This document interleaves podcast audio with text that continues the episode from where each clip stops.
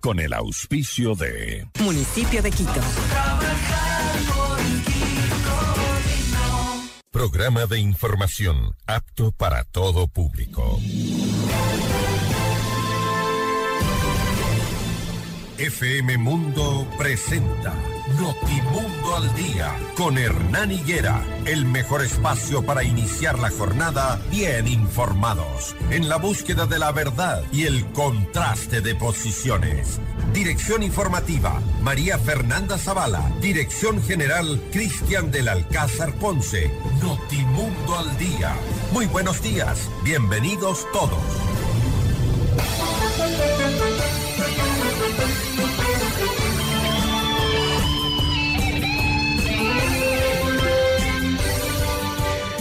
Buenos días, amables oyentes. Eh, un gusto saludarlos en esta jornada informativa de jueves 2 de marzo de 2023.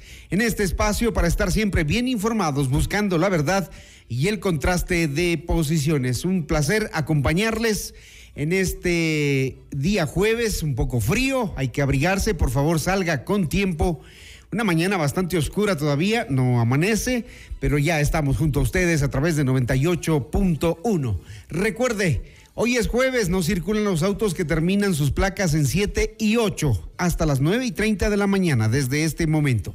Importante información para ustedes, tendremos el análisis, los detalles de lo que fue ayer este debate de la comisión pluripartidista que analiza el denominado caso encuentro, que analizó el denominado caso encuentro y que ha recomendado el juicio político para el presidente de la República, Guillermo Lazo. Tendremos a Gruber Zambrano, miembro de la comisión del caso encuentro de la bancada oficialista, que ayer votó por el juicio.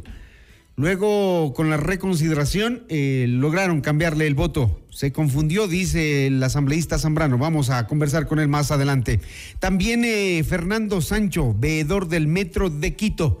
Continúan las irregularidades en el metro. ¿Qué está pasando? ¿Por qué no se pone en funcionamiento? ¿Qué dicen los organismos multilaterales que nos dieron los créditos? Vamos a tener información sobre aquello. Recuerden nuestros números de contacto. Nuestro número de contacto WhatsApp 098-999-9819. Nos encuentra en todas nuestras redes sociales como arroba Notimundo y toda la información también en mi cuenta personal de Twitter arroba Higuera.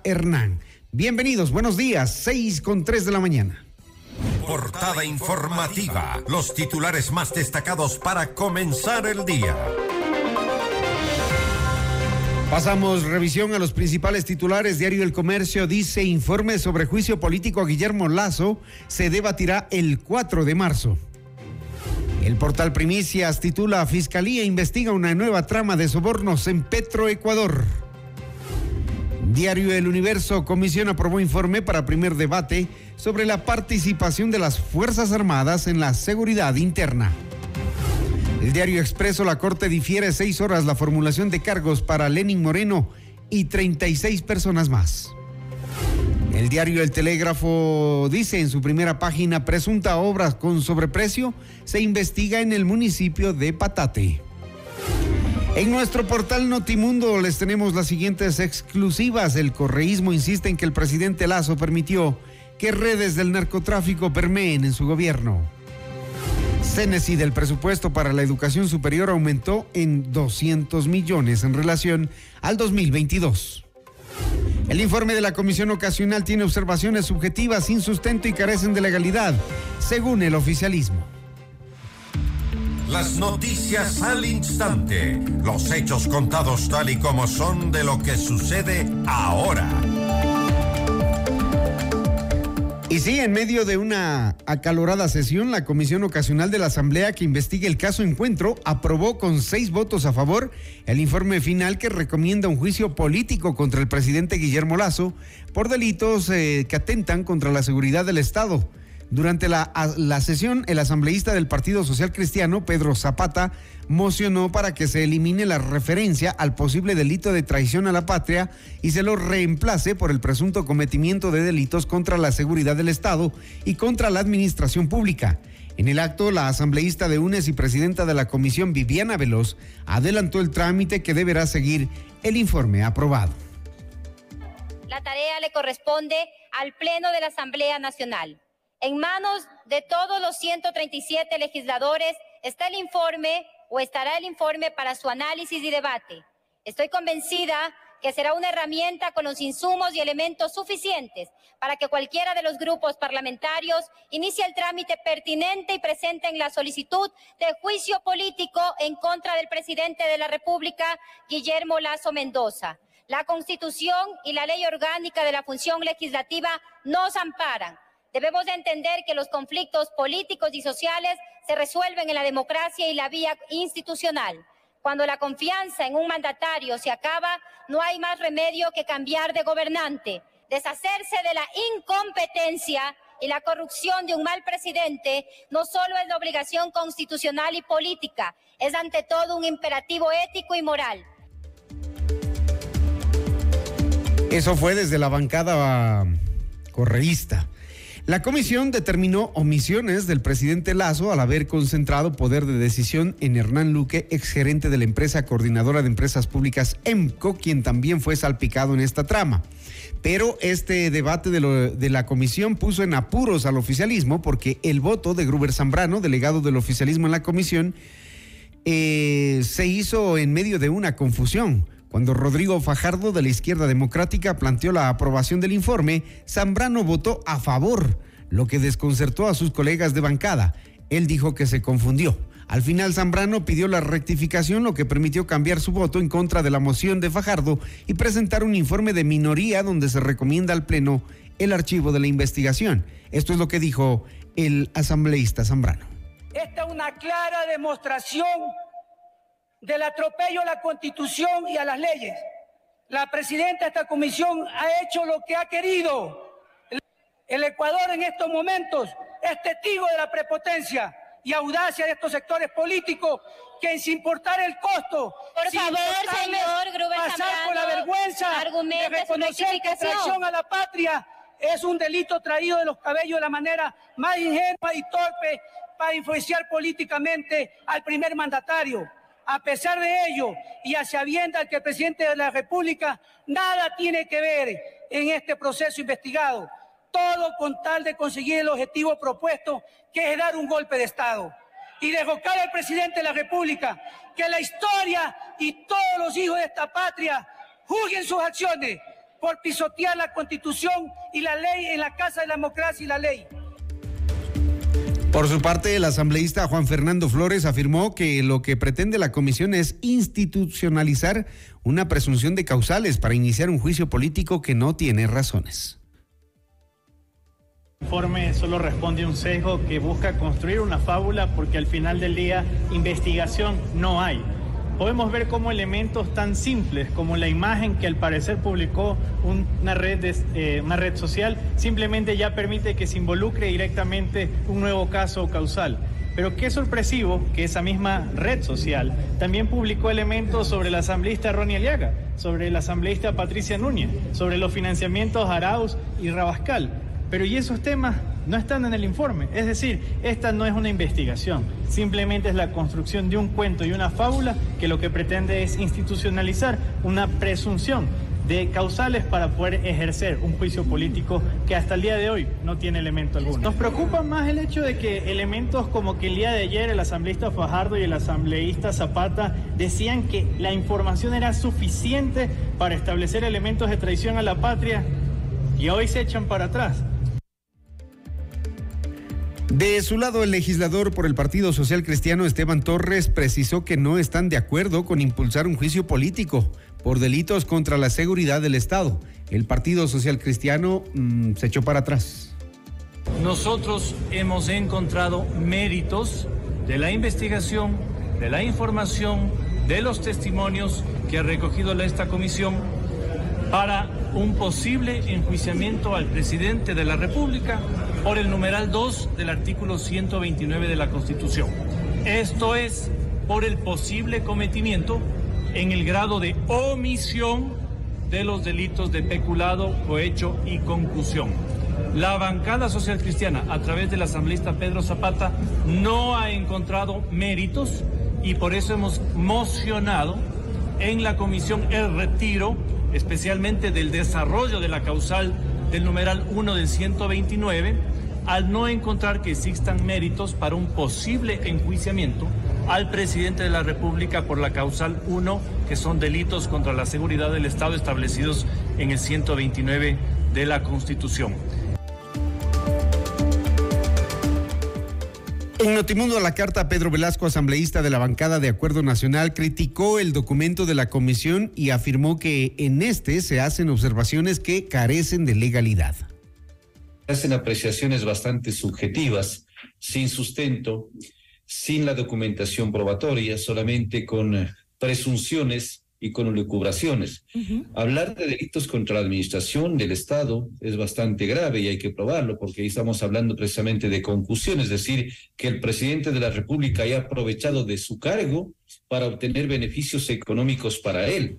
Hablar de cohecho, de enriquecimiento ilícito, hablar de peculado, tienen que haber las pruebas suficientes. Sí, claro, no hay necesidad de que haya un enjuiciamiento penal, pero las evidencias tienen que estar demostradas y probadas. Esta no es una causal que la puedan justificar, porque el decir puede presumirse de que tenía conocimiento, que benefició él económicamente a su entorno, eso no es prueba suficiente. Por lo tanto, esas apreciaciones carecen de toda legalidad. 6 de la mañana, 12 minutos, y el gobierno reaccionó también frente a este informe. Lo hizo el ministro de Gobierno, Henry Cucalón, que calificó como mamotreto al informe que preparó la comisión multipartidista que investiga el caso Encuentro. De lo que se conoce, se ha hecho público, con lo cual han convocado a los señores asambleístas y que están sesionando el día de hoy, yo lo califico de un mamotreto, un documento que no tiene ni pies ni cabeza para mí sin valor jurídico alguno, no vinculante. Al final de cuentas, el Pleno de la Asamblea Nacional en los próximos días podrá acogerlo o no. Y aún así, si es que ese mamotreto llegara a ser conocido y aprobado, debe ser motivado y argumentado en la presentación de un juicio político.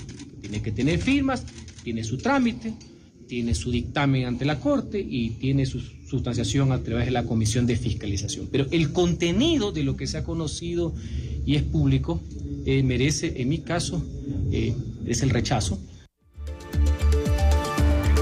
Sin embargo, el presidente de la Asamblea, Virgilio Saquicela, convocó al Pleno para debatir y resolver sobre el informe de esta comisión el sábado 4 de marzo del 2023 desde las 8 de la mañana.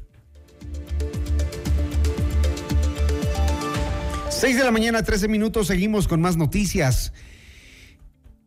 Con cinco votos a favor, eh, como ya les dijimos, la Comisión de Fiscalización calificó la solicitud de juicio político en contra del exministro del Interior, Patricio Carrillo, el secretario de Seguridad Pública, Diego Ordóñez, y la titular del Ministerio de la Mujer, Paola Flores, por el femicidio de María Belén Bernal en el interior de la Escuela Superior de Policía el pasado 11 de septiembre.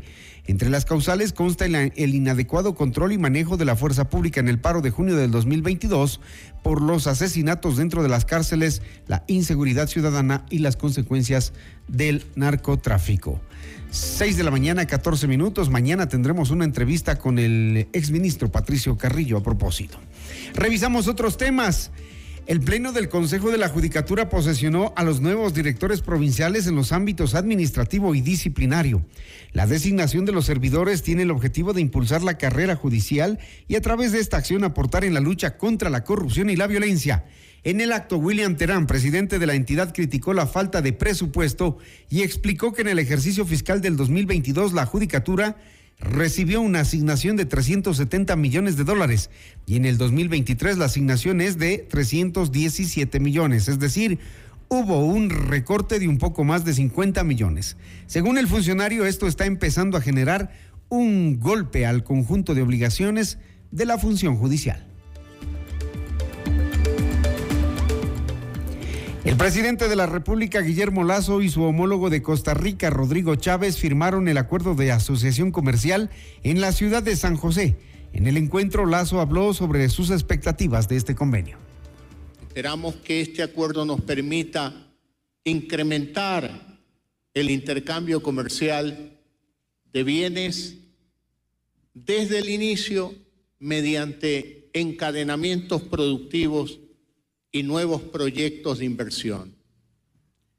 Este acuerdo de asociación comercial entre Ecuador y Costa Rica es también un instrumento jurídico de última generación y de gran alcance, pues abarca varias disciplinas tales como el acceso de mercancías, normas técnicas al comercio, servicios, inversiones, compras públicas, pero también incorpora materias como comercio y género, derechos laborales y ambientales.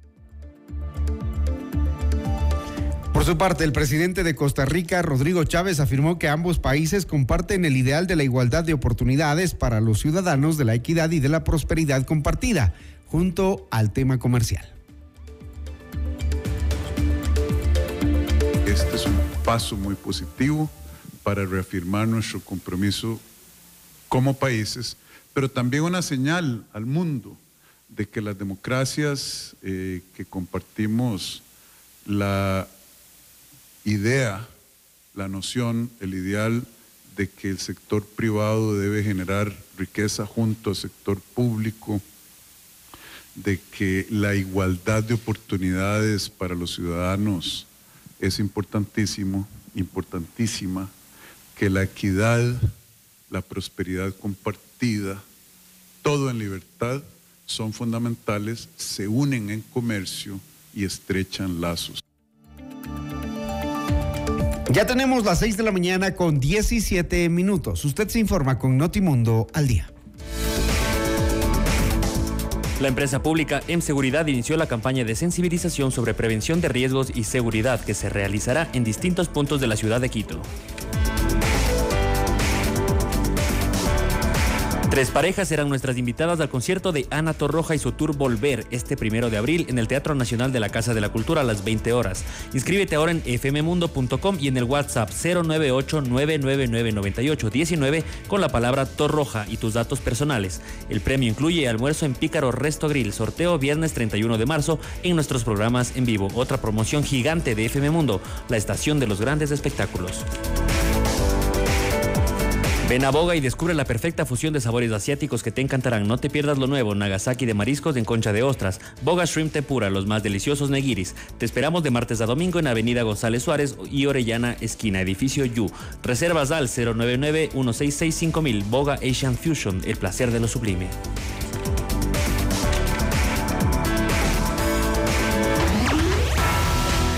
Volvemos con más de Notimundo al Día. Los hechos contados tal y como son con Hernán Higuera. Decisiones con Jorge Ortiz. Viernes 8 horas. Reprise sábado 12 horas y domingo 10 horas. Inicio del espacio publicitario. Le Luthier, el emblemático conjunto que durante más de 55 años ha combinado como nadie y en forma magistral la música y el humor, se retira definitivamente de los escenarios. Agradecemos la presencia de personalidades de todo el mundo. El arte no respeta fronteras. Directores de museos, un emir, dos presidentes y un dictador que tampoco respeta fronteras. Y ahora tienes la oportunidad única e irrepetible de presenciar su última obra maestra, Más tropiezos de Mastropiero. Dedicarle este programa a mi madre, que fue la que me inició en la música. Le debo todo lo que soy. por suerte no le debe mucho. En una función final en Quito, a pedido del público, el sábado 15 de abril a las 18 horas en el Teatro Nacional de la Casa de la Cultura. Preventa exclusiva con tarjetas Produbanco en ticketshow.com.es. Río Centro, Mall El Jardín, Paseo San Francisco y al recreo. 10% de descuento del 23 al 25 de febrero o hasta agotar stock. Le Luthier por última vez en escena. Te lo trae Top Show. Con la recuperación de espacios públicos en toda la ciudad, hemos fortalecido la seguridad ciudadana y la convivencia pacífica. 90.000 habitantes de los sectores del Garrochal, Quitumbe y San Juan, Manuela Sáenz, se han beneficiado con el mejoramiento de estos espacios públicos que no solo incluyen la regeneración del lugar, sino también la construcción y adecuamiento de infraestructura deportiva, baterías sanitarias y otras obras que benefician a la comunidad. Más información en www.mseguridad-medioq.gov.es. Municipio de Quito. Audiciones te invitamos a redescubrir los sonidos de tu vida, porque cada persona es un mundo y cada mundo suena diferente. Celebramos el mes de la audición con un descuento exclusivo. Aprovecha hasta un 40% de descuento en nuestra avanzada tecnología auditiva. Pruébala gratis agendando una cita al 1-845 45 45. GAES, una marca Amplifón. Ya me cansé. 22 de abril, todo el Ecuador en un estadio. Alejandro Sanz. El cantautor número uno de España con sus mejores canciones. ¿Quién me va a entregar? Sanz en vivo. Ser parte. Mi persona favorita. Único show, Guayaquil, sábado 22 de abril, Estadio Alberto Spencer, 20 horas. Y es la puerta que te lleva. Preferencia solo 40 dólares. Apúrate y consigue tus entradas ya en ticketshow.com.es y en Quito, Río Centro, Mall El Jardín y Paseo San Francisco. Por primera vez. 3, 6 y 10 veces sin intereses con tarjetas Produbanco. Te dejaré una ilusión envuelta en una Sans en vivo te lo trae Top Shows. Descarga nuestra increíble app FM Mundo 98.1 para escucharnos y vernos en vivo. Hasta aquí la publicidad. En FM Mundo estamos presentando Notimundo al Día. Los hechos contados tal y como son. Entrevista al Día con Hernán Higuera. Las 6 de la mañana con 22 minutos seguimos junto a ustedes informándoles, por supuesto, entregándoles detalles de lo que ocurre minuto a minuto en la ciudad y en el país. El tema del metro de Quito, que un día sí funciona, que otro día no, que vamos a pruebas, que mm, ahora abrimos las paradas para que conozcan, que luego suben a la gente a los trenes. Bueno, tenemos entendido que los organismos multilaterales de crédito han pedido que no muevan más esos trenes, que, mm, que tienen que dejar las cosas bien hechas. Y aunque el consorcio conformado por la empresa Metro Medellín y Transdev asegura que el inicio de la operación comercial del Metro de Quito será en marzo del 2023, la fecha exacta aún no está definida. Pero así le engañan a la ciudad. Así le han venido mintiendo a la ciudad porque mm, se ha advertido de las fallas y las falencias que tiene sobre todo el sistema de seguridad. Este cambio en la planificación obedece en gran parte a que el metro todavía no cuenta con todo el personal necesario para su funcionamiento, pero hay otras falencias e irregularidades que existen. Para ello está aquí con nosotros Fernando Sancho, veedor del Metro de Quito. Continúan las irregularidades en el metro, señor Sancho. Buenos días. Eh, buenos días, Hernán. Muchas gracias por la invitación. Eh, yo quisiera ser propositivo y decir que hay que echar para adelante, hay que mirar para adelante, pero con absoluta seguridad y no repetir lo que está pasando en los dos últimos años, ¿no es verdad? Eh, voy a empezar con una cosa que no es correcta. La empresa eh, de pasajeros, el trolebús, le pasa dinero a la empresa Metro y la empresa Metro a su vez le pasa este dinero a Acciona.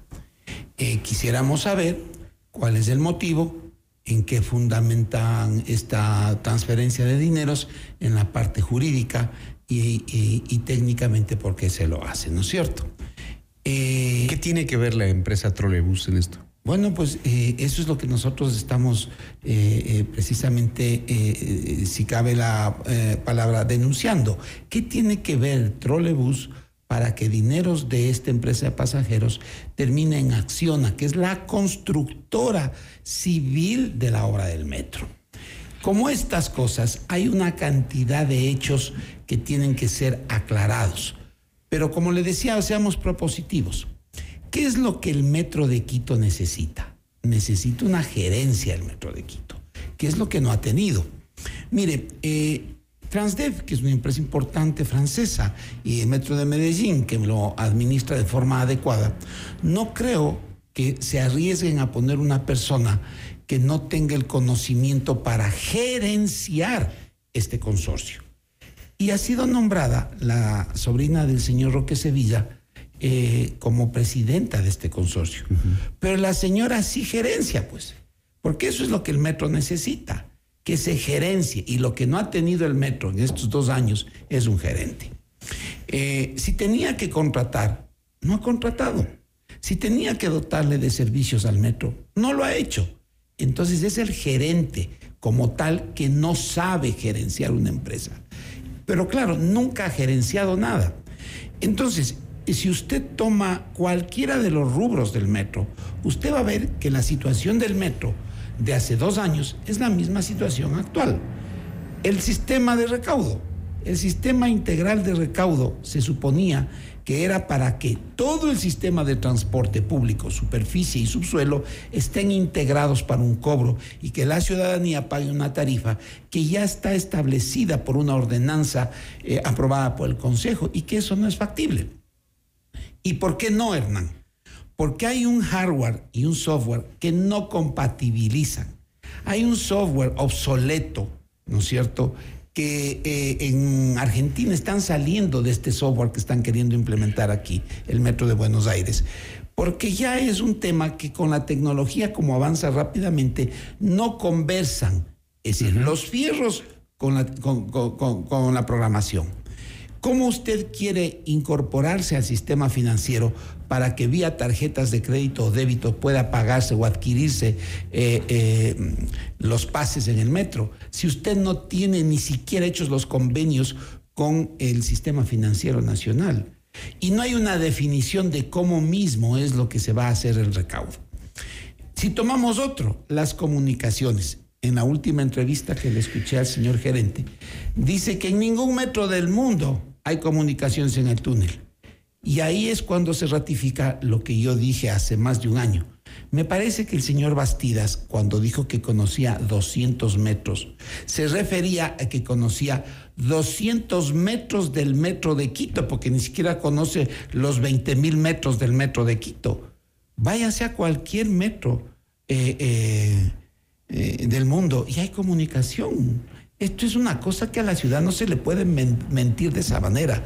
Por mi trabajo en, organismos internacionales, usted toma el metro, por ejemplo, en Washington, usted nunca pierde la, comunicación con, con la superficie. y él dice que es por la profundidad.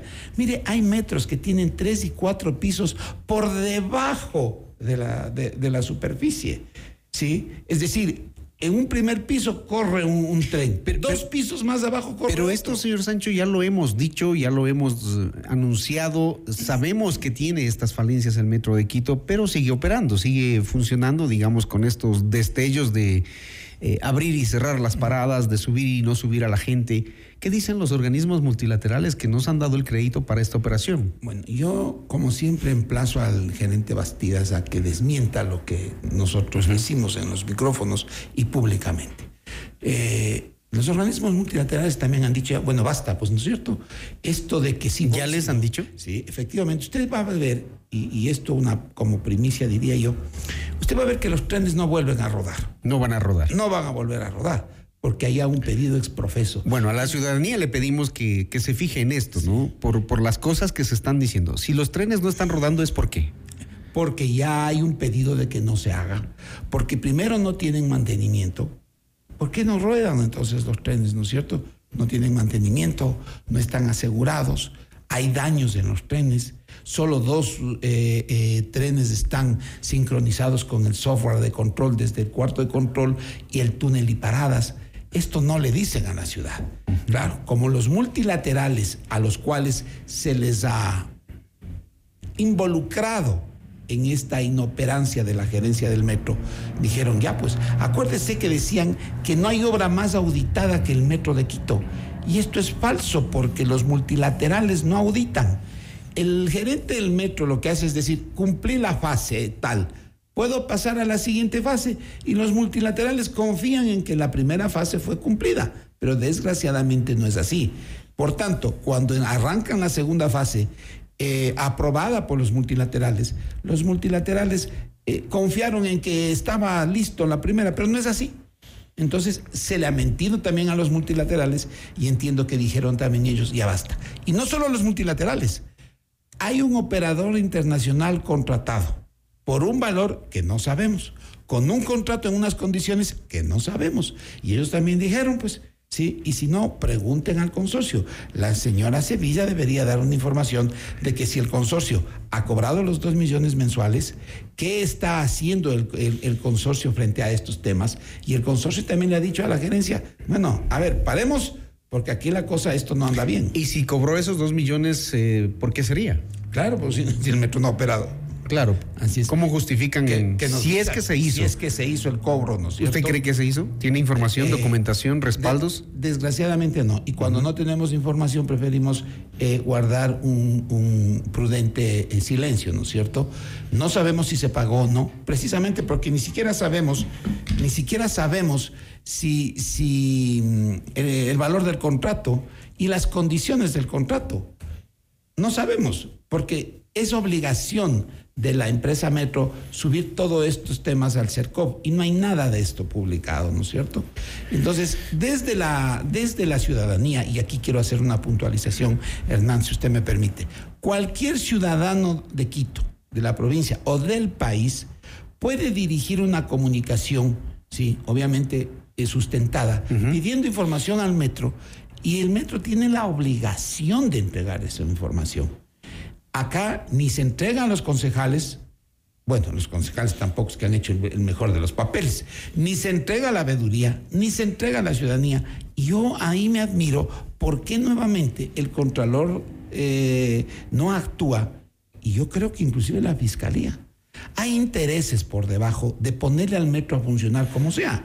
Y como se han atropellado procedimientos, la consecuencia es la que tenemos. ¿Cómo le van a entregar al nuevo alcalde esta parte de que es la obra más grande en el país, ¿no? Que es la deuda más grande que tiene el país también y que tienen el reto de ponerlo a funcionar. Ahora dicen que octubre del 2023, al final pasó un año, ¿no?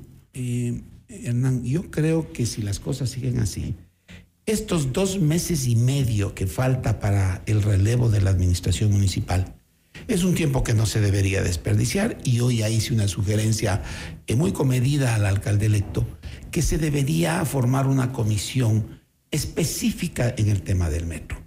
Porque la información que se le está dando a la ciudadanía, y entiendo el nuevo alcalde, no es la que verdaderamente está en el subsuelo de la ciudad, ¿no es cierto?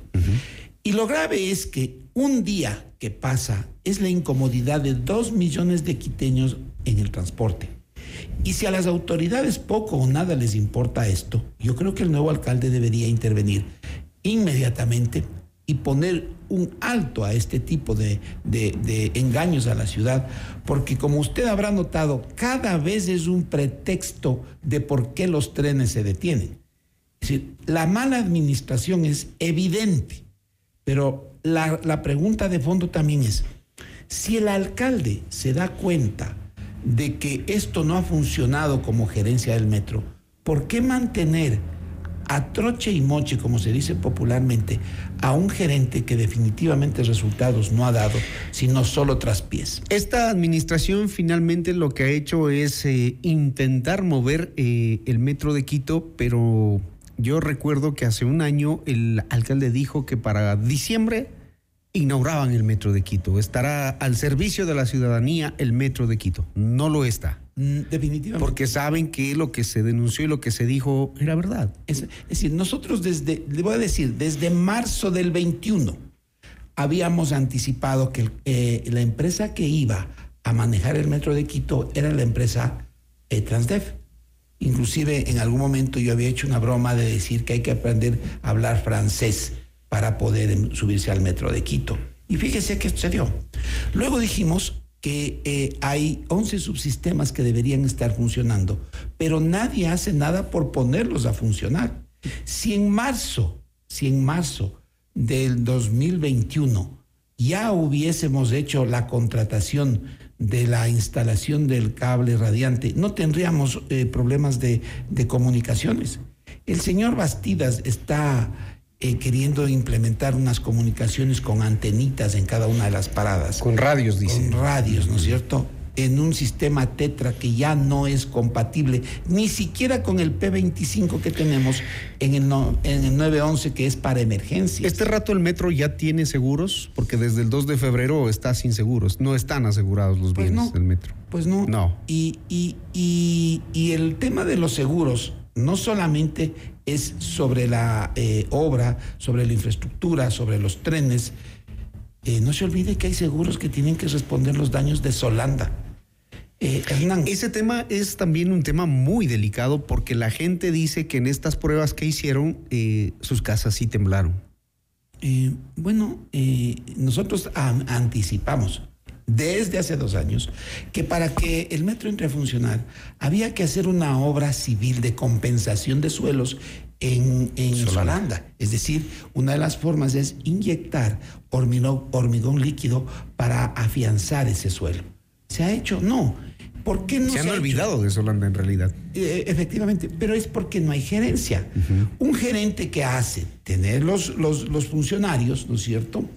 que mm, eh, hagan su trabajo. Pero si no lo hacen, hay que reemplazar. Y si es el gerente el que no lo hace, hay que reemplazarlo. Por eso es que decía yo que estos dos meses y medio que falta para el reemplazo de la administración municipal ya se deben tomar correctivos. Porque dos meses y medio se traducen en tiempos de contratación, en tiempos de construcción, en tiempos de instalación. Y como van las cosas, si se haría corriendo todos estos temas, recién para octubre, en el mejor de los casos, podríamos tener. Y si no estemos hablando ya, Hernán, y no se olvide, del 24. Del 2024 recién el metro entrará a funcionar. Y eso es pérdidas para la ciudad, porque seguimos pagando el crédito, ¿no? Eh, Digo seguimos porque sale del, hay un del lucro dinero de los cesante importantísimo, pero lo más importante, creo yo, es el, la falta del servicio que la ciudadanía reclama todos los días. Todos los días. Hay multas que cobrarles a las empresas. ¿Las han cobrado? Eh, a ver, eh, si, han, han incumplido, había que cobrar unas multas, ¿no es cierto? Por incumplimiento de plazos, de entregas de obras. Exactamente. Y si no está hecho esto, es una negligencia de la gerencia. ¿No, ¿No, es verdad? Así como si se pagó o no al consorcio que opera el Metro de Quito, por lo menos eso debería generar una glosa, por lo menos, para no irnos más allá del peculado. ¿No es cierto? Pero eso por lo menos ya debería generar glosas a este gerente. Y otra cosa más grave, el COIP tiene un tema que se dice y que se habla sobre atentar contra la fe pública. Yo creo que ahí están el Consejo y los concejales para actuar. La fiscalización no puede quedar en pedir una hoja de información y hay que darse. La fiscalización tiene que tener un expediente y una conclusión. Y esa conclusión tiene que llegar primero a la auditoría interna del municipio, que tampoco ha actuado. A Quito Honesto, que tampoco ha actuado, ¿no es cierto? Y luego a los organismos de control, como es la Contraloría y la Fiscalía. Esto no puede ser una burla para la ciudad, no es tierra de nadie y nos estamos acostumbrando a que las cosas sigan su curso sin ninguna revisión y peor, sin ninguna sanción a, a, quienes no han sabido administrar los bienes de todos los quiteños. Así está la obra más grande de la ciudad, el metro de Quito, a la espera de que llegue una administración que efectivamente cumpla con todos los requerimientos que demanda la infraestructura, sobre todo para garantizar la seguridad de los pasajeros, un sistema de recaudo completo. Tampoco se ha escuchado nada sobre el ordenamiento del transporte en superficie en la ciudad de Quito, es un tema que también está pendiente. Está en cero. Y usted sabe que el transporte en superficie es privado, con autorización municipal, pero es privado. Y para que esto se complemente, tiene que haber una serie de acuerdos con empresarios del transporte privado para poder poner en marcha todo un sistema integrado y que favorezca a la ciudadanía.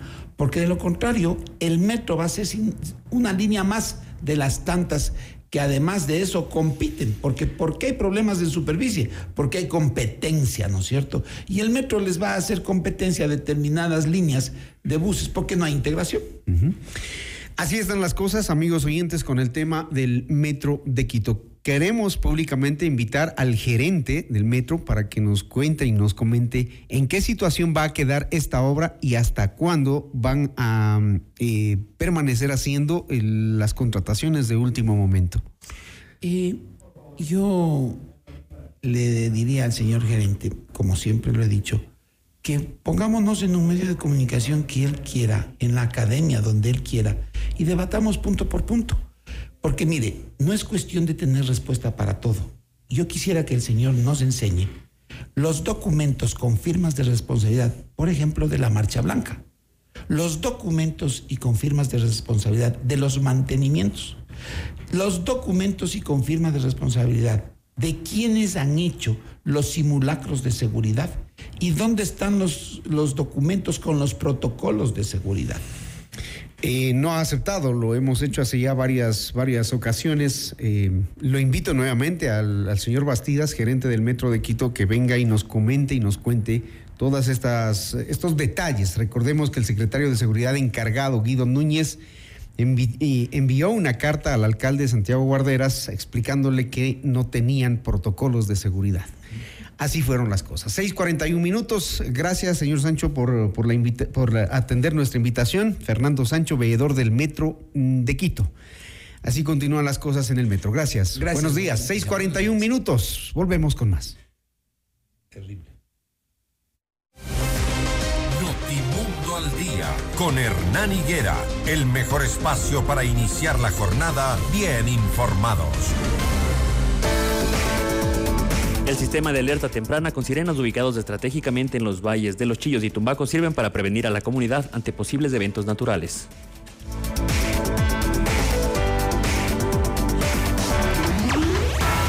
Enseguida volvemos con más de Notimundo al Día. Los hechos contados tal y como son con Hernán Higuera.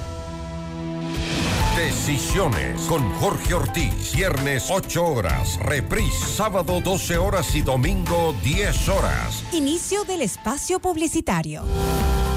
FM Mundo presenta Mundo Salud con el doctor Esteban Ortiz. Bienvenidos.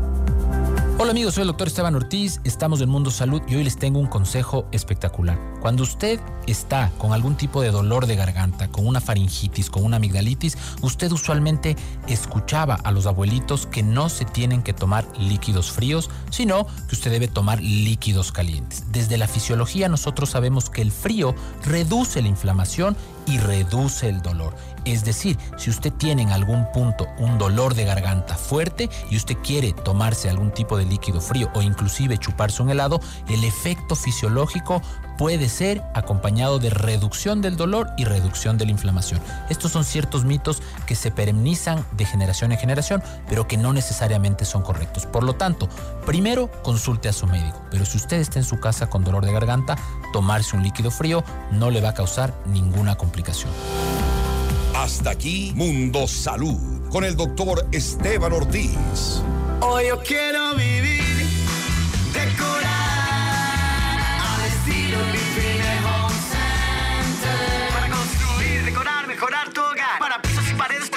más. ¿Quieres mejorar tus ambientes?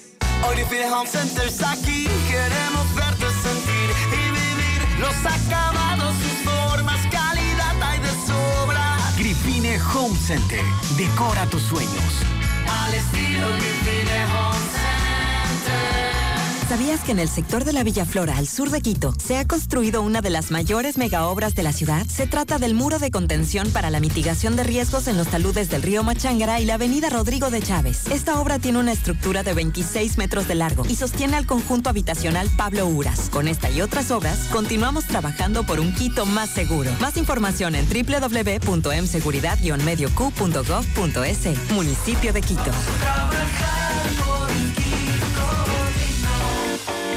Momento de viajar. Con la TAM Airlines tienes más Ecuador y más mundo. No lo pienses más y decídete a vivir ese viaje que tanto mereces. Disfruta un descanso con nuevos paisajes, historias y experiencias únicas. Aprovecha, haz realidad ese viaje que sueñas. Vuela a tu lugar favorito con la TAM Airlines. Compra tus pasajes en latam.com y haz más de eso que te hace feliz.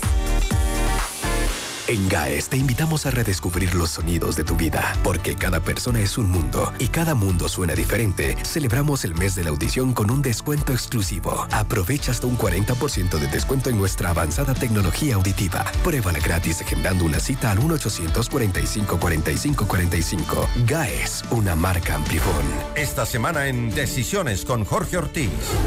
¿Se viene otro paro indígena y la destitución del presidente Guillermo Lazo? Es la pregunta que será planteada a nuestros invitados. Estarán Diego Ordóñez, secretario nacional de Seguridad Pública del Estado, Cecilia Velázquez, subcoordinadora de Pachacuti, Ramiro Rivera, director de El Comercio y analista político.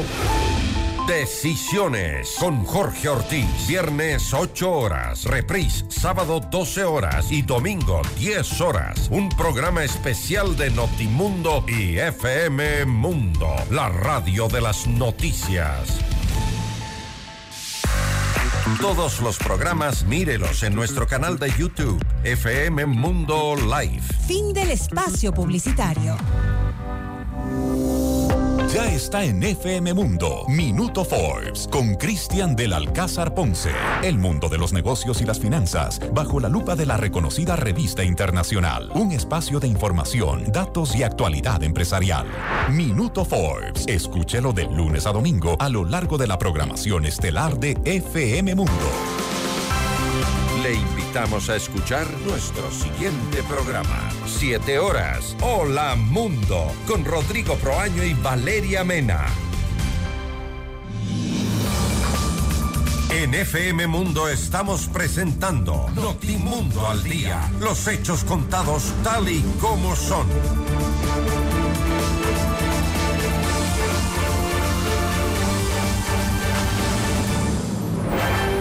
Entrevista al Día con Hernán Higuera. Las 6 de la mañana, 46 minutos antes de dar eh, la bienvenida a nuestro siguiente invitado. Quiero contarles que mm, el Instituto Nacional de Meteorología ha enviado información importante a considerarse el día de hoy, jueves 2 de marzo del 2023 porque habrá eh, una fuerte radiación, sobre todo en la zona sierra, en la zona sierra del país, en toda la región sierra, las provincias desde Carchi hasta Loja, radiación muy alta, sobre todo de 8 a 10 de la mañana. Eh, se recomienda usar bloqueador solar y protección. También se registrará radiación muy alta de UV en Esmeraldas, Guayas, la provincia del Oro. También está Pastaza, Morona, Santiago, Orellana, Sucumbíos, esto en el oriente ecuatoriano. Información importante, por favor, tomar las precauciones. Pues, la gente debe protegerse, usar eh, bloqueador solar, saque una gorrita, un sombrero, protéjase. A los chicos en los colegios, las autoridades, por favor, tomar las precauciones del caso. Ahora sí, damos la bienvenida al miembro de la comisión del caso Encuentro, Gruber Zambrano. Él, él es miembro del oficialismo. Ayer puso en apuros al oficialismo asambleísta. Buenos días, ¿qué pasó? ¿Votó a favor del Buenos juicio? Buenos días. ¿Cómo no le sé va? en qué apuro lo he puesto. Eh, eh, lo que pasa es que ustedes, como han sido testigos, en la comisión la presidenta ha llevado las sesiones al gusto de ella. O sea, no cumple los reglamentos, eh, ha habido siempre una prepotencia total. Yo no soy parte, no soy tampoco del gobierno, yo soy independiente, soy de la, yo soy sí de la bancada de gobierno. Yo siempre he buscado es la verdad en todo este, en todo este mandato que nos dio la Asamblea Nacional. Pero ayer lo que pasó fue que eh, había cerrado el debate la presidenta y, y- y hubo un problema porque se habían puesto de acuerdo en que iban a participar una persona, un asambleísta de cada bancada en este debate. Entonces estaba en esa discusión y no se oía bien que estaba ya tomando votación. Yo pensaba que estaba, eh, también había eh, cerrado el debate y en ese momento hicieron unas, unos cambios en el informe. Entonces ese es el problema, porque cuando las cosas las hacen mal, van a terminar, terminar mal y esta comisión ha terminado completamente desprestigiada a último momento haciendo cambios por no comunicarse, por no dejarse ayudar y por hacer las cosas escondidas, porque este informe, esto ya estaba premeditado y estaba hecho a su manera, ¿no? A nosotros, yo como principalmente como miembro de esta comisión, exigíamos días atrás que por favor queríamos colaborar en este informe y nunca se nos tomó en cuenta y hablaba que tenía 60 asesores y eso era mentira, no sé a dónde los tenía, porque con los miembros de la comisión, con los asesores de la comisión, de los que somos parte de los asambleístas, no se trabajó este, este borrador.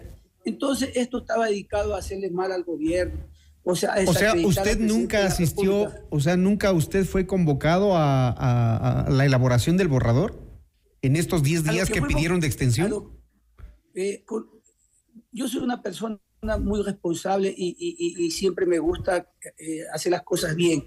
Eh, nosotros fuimos encomendados a hacer una, un- una parte de este informe. ¿En qué sentido? En que nos, nos delegaron a, a sacar una información de la superintendencia de, de compañía, en cual cumplimos con, con- con los días que nos pidieron y entregamos. Fuimos los últimos, los primeros que entregamos, los que fuimos recomendados. El informe, el, la investigación de la superintendencia de compañías y también un informe sobre el- el- el- la cuestión migratoria. Eso lo entregamos y de ahí absolutamente los otros compañeros, porque también habían sido delegados, eh, creo que no habían entregado nada. Esto es un mal precedente para el país, es un mal precedente para la opinión pública y, y para todos, porque eh, yo creo que nosotros nos regimos una constitución y a las leyes de, de la República y se han violentado todos los procesos de, de la- de la- de cómo se debe llevar una investigación. Aquí se lo ha hecho en un tema político, un protagonismo, de hacer show mediático y, y desprestigiar, como le dije, a un gobierno que desde el primer día que se sentó lo quieren sacar del poder. Eso es todo, no hay más. Es así que me vi obligado yo a hacer un informe de minoría que lo entregué yo a la Secretaría de la Comisión el día de ayer y tan para que lo- ellos lo, lo- lo lleven, tiene que conocerlo el presidente de la Asamblea y el Pleno de la Asamblea Nacional. Ahora, asambleísta, ¿no queda esa sensación de duda de mm, que es necesario que le aclaren al país qué pasa con estas, eh, estas investigaciones de presuntos actos de corrupción en empresas públicas, eh, sobre todo de funcionarios del gobierno que tuvieron que, salir casi, casi, mejor dicho, salieron huyendo del país? Ahí algo pasó, algo tienen que decirle al Ecuador. Señor Higuera, eh, es responsabilidad, yo creo que por eso allá se daba la investigación. Lamentablemente la investigación nunca se dio en ese sentido. Aquí la investigación se llevó a qué? A involucrar al presidente de la República. Y eso está mal, porque si fuimos nosotros delegados para hacer una investigación en supuestos actos de corru- de- de corrupción en las empresas públicas del Estado, teníamos que llevar allá, ¿para qué? Para hacer un informe y que sean las autoridades que tienen que ver como los organismos de control, las autoridades como la Fiscalía de la, de la Nación, con este informe se castigue a los culpables, como lo dijo el presidente de la República. Aquí nadie quiere esconder la verdad, pero lastimosamente solamente se, basó a un informe de que es un, un informe de doble, de doble reserva que la fiscal general de la Nación dijo en, en una convoca- convocatoria de la comisión que va, que va a investigar cómo sí se ha violentado este, este proceso, esta reserva, porque eso no se lo podía hacer legalmente. Es así que el señor Boscán lo que hace, mandó tres líneas de un escrito eh, de lo que dijo que iba a entregar un informe. Era este informe reservado. ¿Qué hace él? Para justificar y, cuidarse, porque esto no puede, eh, esto es ilegal, eh, violar este informe. Lo que hace es endosarlo a la comisión. Desde ahí las cosas van mal y todo lo que se habló ayer en la comisión sobre el informe que de, de- de mayoría es sobre es sobre es sobre es sobre este este informe de, de la policía eh, antinarcótico que está reposando en la Fiscalía General del Estado. Ahora, el procedimiento es que eh, el Pleno de la Asamblea debata y resuelva sobre el informe de esta comisión. Lo van a hacer el próximo sábado, 4 de marzo del 2023, desde las 8 de la mañana. ¿Habrá los votos, cree usted, para mm, dar paso al juicio político? Porque tiene que Bueno, elevarse para- a la Corte para- Constitucional, ¿no? Claro, así es. Usted sabe que para eso necesitan 45 votos, primeramente para que conozca el CAL. Una vez que conozca el CAL, pues tiene que conocer el pleno y necesita 72 votos, que sí, ellos dicen que los tienen, ¿no? Porque usted ve la mayoría que tienen ellos en este momento, ellos tienen una mayoría muy fuerte, como tienen los partidos correístas, tienen 47 votos, junto con los que están ahí, los que están haciendo oposición, más, eh, tiene los 70 votos, yo creo, ¿no? Pero esto no va a pasar. La, la- yo creo que hay, eh, de ahí no van a tener más votos, porque, y también en la Corte Constitucional es un proceso que son personas que no tienen nada que ver con temas políticos y, y se basan en la Constitución y las leyes. Y de ahí eso va a quedar. Yo creo que yo en mi informe de mayoría por eso pedí al Pleno que se archive este informe del Gran Padrino, porque sinceramente esto no tiene ninguna valía, ninguna, esto fue un, un informe parcializado, no fue un informe imparcial, que, que, se buscaba la verdad. Y, eso queda precedente totalmente. ¿Cómo, cómo entendemos o, o, qué lectura usted le da a, a la decisión de sus eh, colegas asambleístas del Partido Social Cristiano que dicen no haber encontrado tampoco, digamos, argumentos válidos para recomendar un juicio político? Bueno, pero ellos, eh, el compañero que estaba ahí de la bancada todo el tiempo estuvo atacando a, al presidente Guillermo Lazo pero en sí el informe él lo aprueba, solamente él, él, él, él aprueba el informe, uh -huh. el informe que, que, recomienda el juicio político. Entonces, si no está de acuerdo, ¿cómo, ¿cómo aprueba el informe? No lo entiendo. Ellos lo que pidieron fue un cambio de palabra, que cambien por el, el, la palabra de traición, traición perdón, a la patria por, por, eh, por atentar contra la seguridad del Estado. Pero ellos aprueban todo el resto del informe. Entonces, ¿Cómo pueden recomendar un, que, no, que no recomiendan un juicio político si están aprobando un informe? Como que yo estuviera aprobando con ese cambio ese informe y automáticamente estoy presentando mi informe en minoría. No es lógico, ¿no? Bueno, muchísimas gracias, asambleísta Zambrano, por explicarnos los detalles de lo que fue ayer esta sesión de la Comisión Pluripartidista que investiga el caso Encuentro. Ahora nos resta a los ciudadanos esperar lo que ocurra el próximo día sábado cuando los asambleístas se reúnan. Gracias. Yo, muy amable, muchas gracias y buenos días a todos. Gruber Zambrano, miembro de la Comisión del Caso Encuentro, aquí en Notimundo al Día. 6 de la mañana, 56 minutos.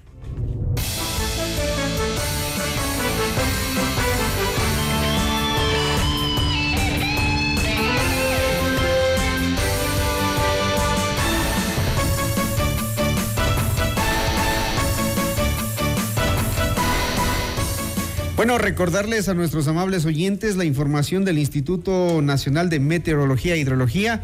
Cuidarse, hoy hay eh, radiación por eh, el fuerte sol que vamos a tener durante la mañana, de 8 a 10 de la mañana, sobre todo en la región Sierra, en las provincias de la región Sierra. Vamos con más eh, información antes de finalizar. Desde la noche del 28 de febrero, Petroecuador inició el proceso de arranque para el bombeo de crudo por el sistema de oleoducto transecuatoriano. La acción se reanuda tras culminar los trabajos preventivos y de aseguramiento de esta infraestructura de transporte que se vio afectada por la rotura del puente sobre el río Márquer en la provincia del Napo, así como la inestabilidad del suelo y de los marcos H que soportaban la misma. Las labores se realizaron en menos de siete días, cumpliendo los plazos previstos, según lo informó la gerente general María Elisa Soledispa. La audiencia de formulación de cargos prevista para este jueves 2 de marzo en la Corte Nacional de Justicia en contra del ex vicepresidente Lenin Moreno y de otras 36 personas se va a retrasar seis horas. La diligencia estaba prevista para las 8 de la mañana, pero se postergó hasta las 14 horas del día de hoy. Ya no será en el mezanine, sino en el octavo piso de la Corte Nacional de Justicia, según la convocatoria del juez Luis Rojas. Vamos a estar pendiente, por supuesto.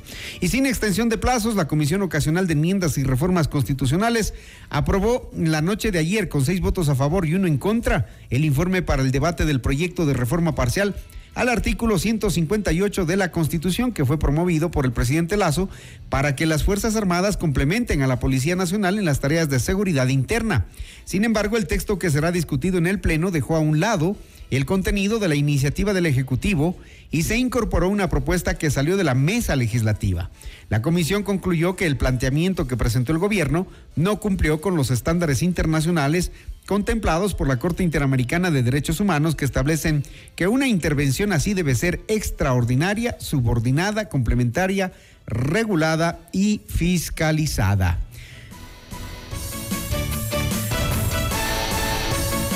Vamos con noticias internacionales antes de finalizar.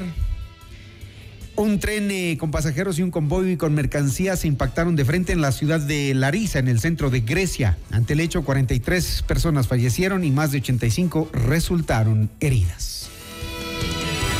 En Perú, la Junta Nacional de Justicia inició una investigación contra la fiscal Patricia Benavides por presuntas irregularidades en los cambios de un equipo que investiga una red de corrupción en la judicatura. Este hecho fue calificado como un acto de amedrentamiento de su función.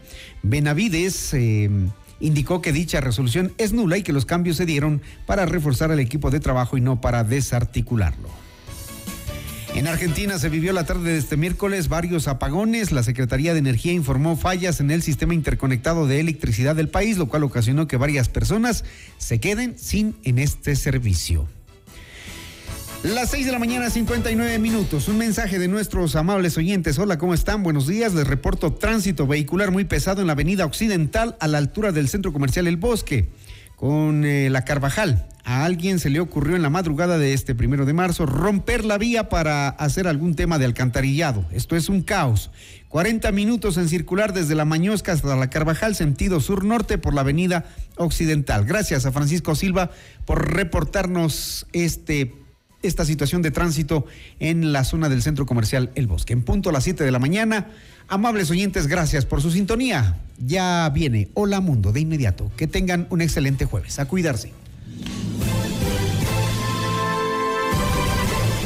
FM Mundo presentó Notimundo al Día, el mejor espacio para iniciar la jornada bien informados. Conducción, Hernán Higuera. Ingeniería de sonido, Andrés Castro Saavedra. Dirección de arte, Laili Quinteros. Coordinación y redacción, José Martín Muñoz. Dirección informativa, María Fernanda Zavala. Dirección general, Cristian del Alcázar Ponce.